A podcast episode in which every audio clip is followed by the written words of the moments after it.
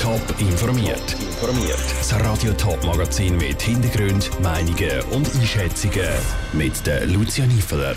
Welche Auswirkungen das Coronavirus auf die Lehrstellensuche von St. Galler Jugendlichen hat und wie die Fachhochschule Ost mit dieser App den Kindern ihre Rechte erklären wird, das sind zwei von den Themen im Top informiert. Ab dem Freitag haben die Oberstufenschüler im Kanton St. Gallen Sommerferien. Für die Jugendlichen, die in der dritten Oberstufe sind, ist die Schule sogar ganz vorbei.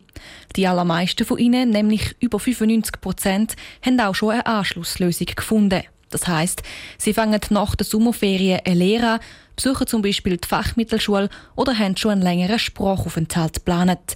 Das freut Sabine Reinecke, Leiterin der Berufsstudien- und Laufbahnberatung im Kanton St. Gallen sehr, wie sie im Interview mit dem Pascal Schlepfer sagt.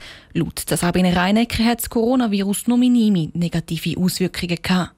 Es hat sicher Auswirkungen gehabt, was das Schnuppern betraf. Gerade die Schülerinnen und Schüler konnten aufgrund der Corona-Pandemie weniger schnuppern. Das war sicher ein Problem. Aber letztendlich jetzt von den Zahlen hat sich gezeigt, dass trotzdem auch äh, Lehrverträge abgeschlossen wurden oder eben die Entscheidung für eine weiterführende Schule getroffen werden konnte. Sie haben ja die Schwierigkeiten bei der Schnupperlehre gerade angesprochen. Hat sich das bei der Wahl von der Lehrstelle abzeichnet?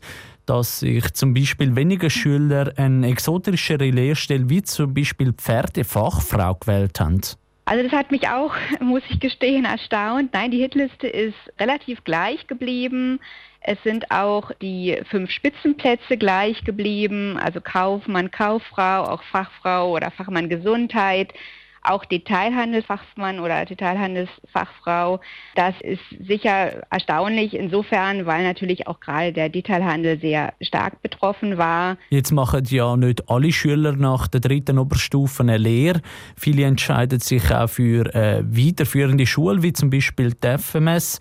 Für den Bildungsweg entscheiden sich erfahrungsgemäß mehr jugendliche Frauen als Männer.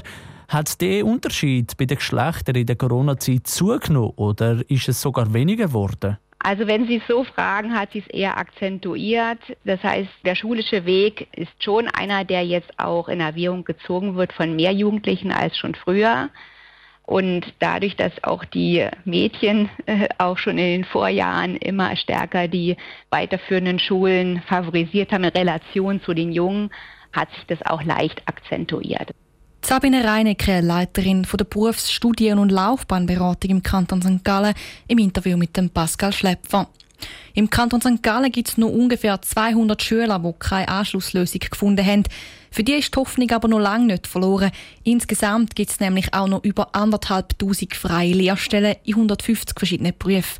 Die 200 Schüler können sich nur bis Anfang Oktober für eine von diesen offenen Lehrstellen entscheiden. Seit 1997 gibt es die Kinderrechtskonvention der UNO. Es gibt zehn Grundrechte, wo jedes Kind darauf Anspruch hat. Aber die wenigsten Kinder wissen von ihren Rechten. Das ist auch in der Schweiz ein Problem. Darum gibt es jetzt ein Projekt von der Fachhochschule Ost, der UNICEF Schweiz und Liechtenstein und der PH Luzern. Die möchten den Kindern ihre Rechte per App näher bringen. Wie das soll gehen, im Beitrag von Jonas Miersch. Jeder hat gewisse Rechte auf der Welt, auch Kind. So haben Kinder zum Beispiel das Recht, dass ihre Meinung berücksichtigt wird. Darum soll jetzt eine App entwickelt werden, wo den Kind in der Schweiz ihre Rechte beigebracht werden. Die soll möglichst einfach zu bedienen sein, erklärte Matthias Baldauf, Professor an der Fachhochschule Ost. Das kann einmal in, in Spielform sein, dass es wirklich irgendwas zu erreichen gibt und man lernt die Rechte kennen. Eine andere Variante ist einfach, dass es auch sehr, sehr bildlich dargestellt ist, dass es doch so ein bisschen ja, wie ein Nachschlagewerk auch wirkt, aber alles sehr bildlich und sehr, sehr kindgerecht. Die App soll sich bereits an bestehende Apps anpassen, so dass dann der Umgang einfach ist. Damit denn die App auch wirklich von den Kindern genutzt wird, schaffen nicht nur Fachexperten an der Entwicklung. Es sollen auch Kinder direkt können Einfluss nehmen Gleichzeitig in der zweiten Projektetappe partizipativ mit Kindern gemeinsam. Also wir sind jetzt gerade dabei, diese Workshops mit den Kindern vorzubereiten und wir werden dann im Herbst vier Workshops mit Kindern haben, wo die an dieser App mitgestalten können. Das Kind den Umgang mit der App richtig versteht, müssen auch die Schulen ihren Beitrag dazu leisten. So soll denn die App auch im Unterricht benutzt werden. Darum sind auch Lehrer in dem Projekt involviert, sagt Matthias Baldauf. Im Projekt äh, haben wir, wie gesagt, auch, auch Pädagoginnen und Pädagogen dabei. Und es ist ein wichtiges Ziel, dass einerseits die App so gestaltet wird, dass sie im Unterricht verwendet werden kann. Und was im Projekt auch geschehen soll, ist, dass auch Begleitmaterial für den Unterricht erstellt werden soll. In drei Jahren soll dann die App für Kinderrecht auf dem März sein. Sie ist für alle, die sie nutzen wollen, gratis. Der Beitrag von Jonas Mielsch. Der Fokus von dieser App liegt vor allem auf den geförderten Kindern, also denen, die die zum Beispiel physische oder psychische Gewalt erleben. Top informiert, auch als Podcast. Mehr Informationen gibt es auf toponline.ch.